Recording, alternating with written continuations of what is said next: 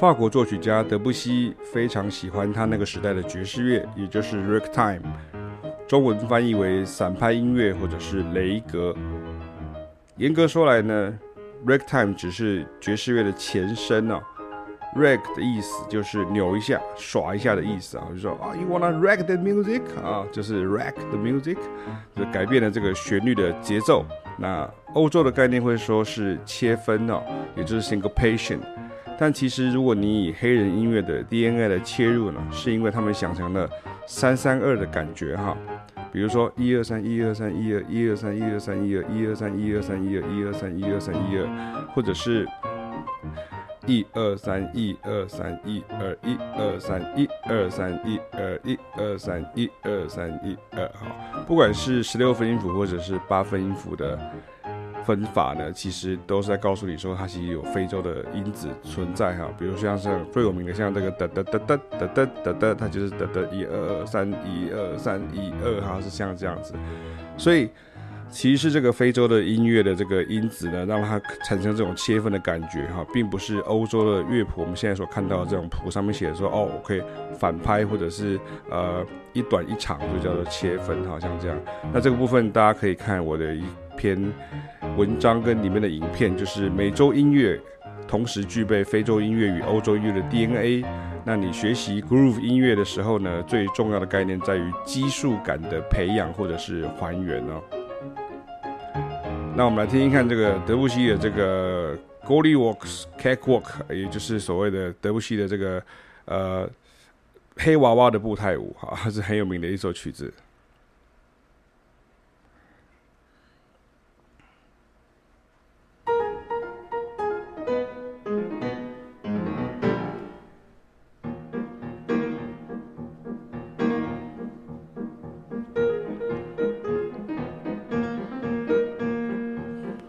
换句话说呢，Ragtime 呢其实只是先改变旋律的节奏韵律，比较像是变奏的概念啊，但还没有真正到达即兴的地步，而且也没有 swing 的元素哈，算是非洲音乐的 DNA 在欧洲音乐里头的蠢蠢欲动的滥觞啊，所以。你要有这个概念，就是说不要把它演奏的非常的咚掉咚加加咚，这样就等哒咚哒嘎咚哒个哒嘎，哈，是它会有这种感觉。当然，现在古典音乐因为前人的这个钢琴家的大师们他们的诠释法，所以后面的人都是在学前面的这个古典大师的的即席这个即席的这样的一个诠释的样的样子，可是就不是真的在即兴了哈，只是在诠释它乐谱上面的一个音乐哦。那不过我们回来看一下，就是所谓德布西的知名的这个呃黑娃娃的步态舞了，就是 Gollywalks Cakewalk。那这个 Cakewalk 为什么叫 Cakewalk 呢？其实这个 Cakewalk 就是翻译为步态舞，其实 Cakewalk 是蛋糕蛋糕走路哈。蛋糕走路为什么会这样？因为其实很简单的，啊，Ragtime 是音乐名词，然后 Cakewalk 是一种发展于美国黑人的社交舞步哦。就是跳跳跳跳到最后的时候，就给你一块蛋糕哈。然后当你跳 Cakewalk 的时候呢，的它的音乐就是 Ragtime，就跟你跳这个 Jitterbug 啊，Jitterbug 就是台湾俗称为吉鲁巴哈，就从这个日本音把它翻译过来哈，就是直接援引这个日本的发音法叫吉鲁巴哈。这个吉鲁巴的音乐其实就是 Swing 啊，其实是一样的概念这样哈。那我们来听听看，另外一段是这个。德布西的这个小黑人哈的 Little Negro，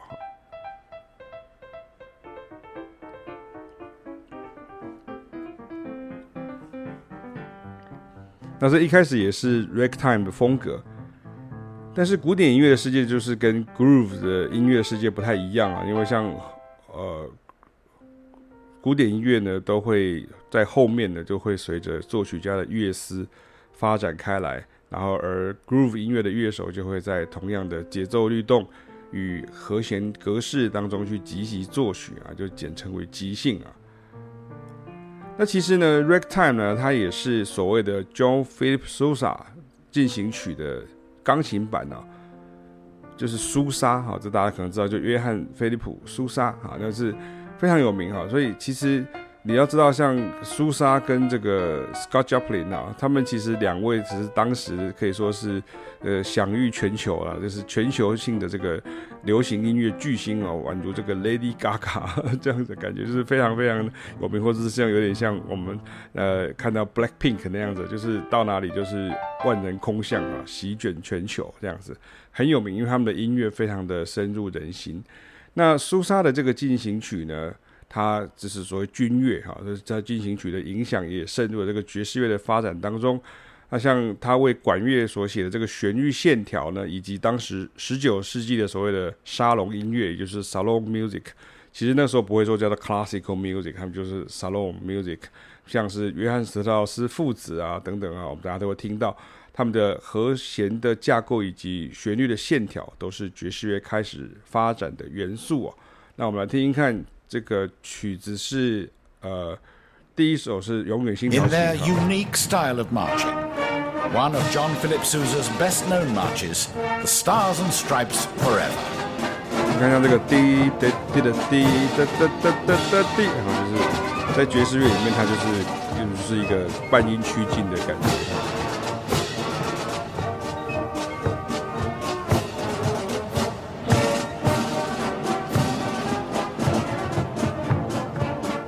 所以看谱的人都说这个是半音，可是如果不看谱的人，这个时候如果你是要控制哈操纵你的这个音的走向的时候，我们在爵士乐里头就会说这个叫做趋近音，或者是叫做经过音啊等等这样子，或者是等一下会提到像所谓呃什么上半音呐、下半音呐、低音呐这些东西，它就不是只是解读乐谱上面已经寄存的这个音符，而是。要真的去控制这些音符，然后去产生这些音乐，然后这个时候就是即兴啊，或者是合奏的时候，也都非常的重要。这样好，那我们来听看另外一首曲子，这个是这个呃雷神，好，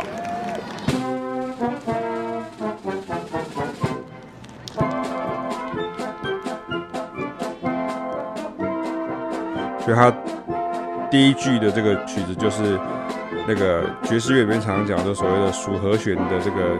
音阶啊，是常用说 Mixolydian 的音阶。那这一段不是会有一个哒哒哒哒哒，这样好？有没有？它是不是同样的旋律，然后刚好有两个声部，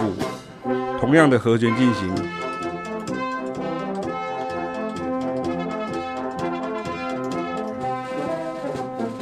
永远都是同一个和弦进行，然后会有第一旋律跟第二旋律哈。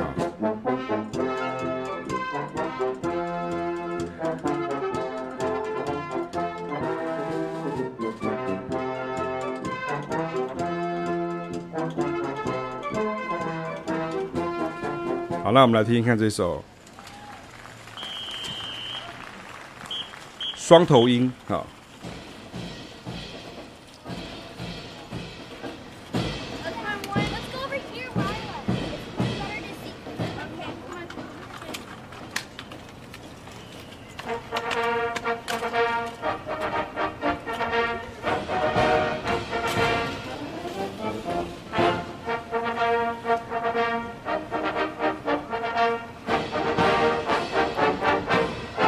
它的和谐的应用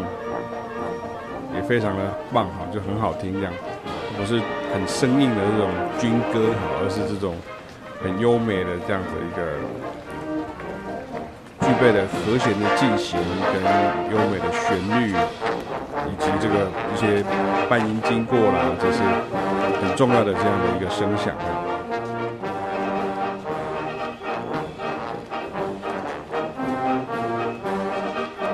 那我们现在看看那个，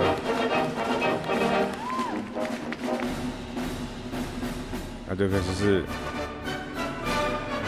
大家都会拍手的哈。这个就是老约翰·斯特劳斯的《罗德斯基进行曲》，我想很多人都知道这个曲。所以，像我有另外的呃学生是属于说，很多学生是没有古典音乐的背景的时候，那我我会跟他们讲说，其实你可以回去来听一下像这些管乐的作品的时候，因为反而很容易听到这些老师常常在讲的这些即兴的乐句的一些源头。尤其像是吉他手啊，或者像贝斯手，他们就比较没有听过像这种管乐的曲子哈。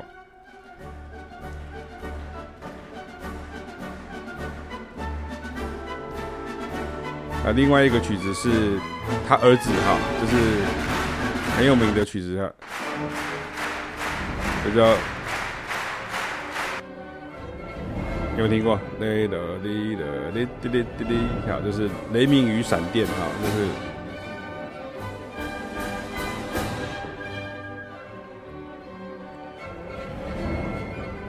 所以其实如果你有古典音乐的背景的时候，就像管弦乐器，好像像我我是拉小提琴的，像这个这些这些音符，我们在很小的时候都都碰过了，不只是只有听过，也是真的演奏过哈。你看，得得得得得得得得得什么？得得得得得得得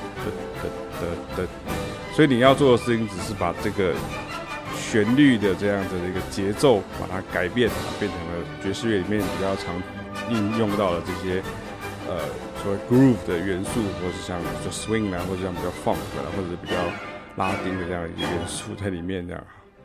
你看，几乎每一段都是很好听的旋律这样哈。所以这样的一个旋律跟它的一些音符的一些结构呢，就你要加上了这个非洲黑人的这个独特的节奏感。你把它非欧融合，哈，就是非洲跟欧洲融合在一起，你就让这个爵士乐在北美洲大陆南方诞生啊。那这部分你也可以参考我的旋律篇里面，哈，就是旋律篇那本书里面呢的第十篇，就是莫扎特与贝多芬一起 jam jazz 啊，用古典音乐与军乐来练半音啊。那张凯老师呢，在记忆漫游专辑当中改编的这个小黑人呢，好，就是德布西的小黑人，就重新命名为叫做三五三五三啊。什么叫三五三五三呢？其实就是呃米嗦米嗦米这样哈。然后他取这个旋律的这个简谱的意思哈。那录制的版本就不再是 ragtime 哈，那把它改成所谓的 swing 风格，或者是所谓的五零年代之后的 straight head 风格，那加上了 bebop。风格好，就 straighthead 其实就是加上了 bebop 风格所发展出来，跟 swing，然后又有这种 bebop 的这种呃影响的这种小编制的爵士乐乐团的合奏技巧。我们现在听听看这首曲子。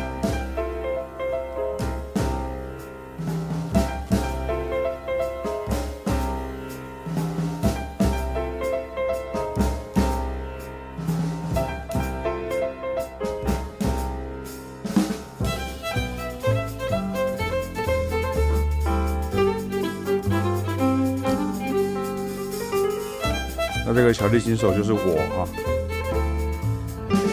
那后面我就开始即兴啊，这样。对，爵士乐的即兴就不是说想到什么就演奏什么这样，它还是有一个一定的一个语法，然后还有对于音乐的持续力。